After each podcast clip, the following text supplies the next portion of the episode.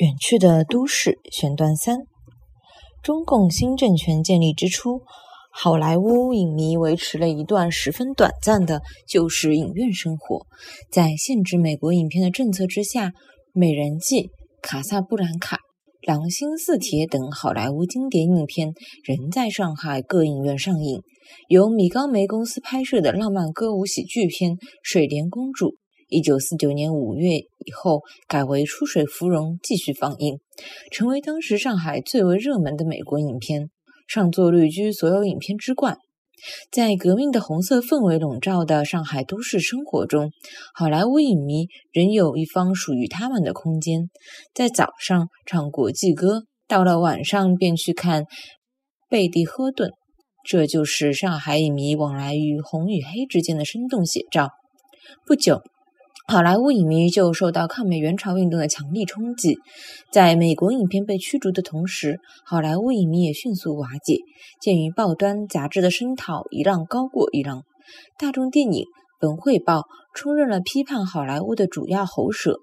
从一九五零年六月到一九五一年一月，大众电影在上海创刊发行的十五期内，共发表批判文章十七篇。文汇报在一九五零年至九月至次年底刊登相关文章五十五篇。在这些文章中，有好莱坞影迷以现身说法表示悔悟，从此与美帝毒素影片划清界限的自省，也有讲述或报道影迷由堕落而觉醒的真人真事。比如，大众电影分三期刊登了著名电影演员黄觉黄宗英的文章，讲述了一个因迷恋好莱坞、一心想当明星而荒废学业的女孩子的觉悟过程。女孩在她的心中怒斥美国电影的大害。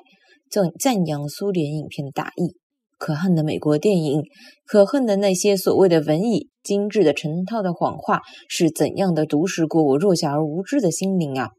资本主义文化充满着悲观、色情、神秘，企图以盖他们政治上的失败与腐朽。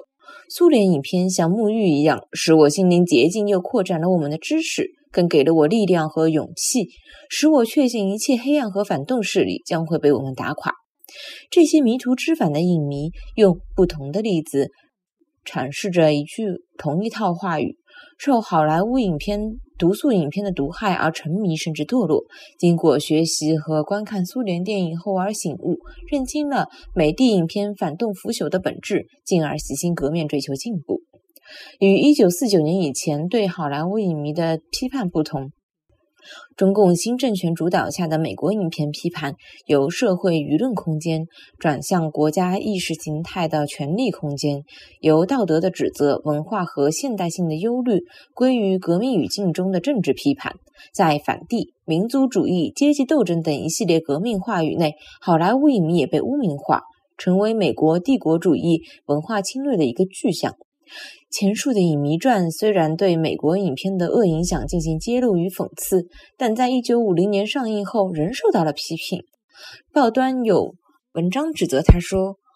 不从美国电影对一般观众的思想上、生活上所起的坏影响集中起来、表现起来，而从。电影的风格着眼，拼命把故事编写的离奇，而且在小枝节上又刻意的运用象征手法，这样就不能不让影迷传陷于极端空洞、无思想的泥沼中去了。编导没有击中美国电影的要害，也就是说，没有把美国电影的侵略面目暴露在我们面前。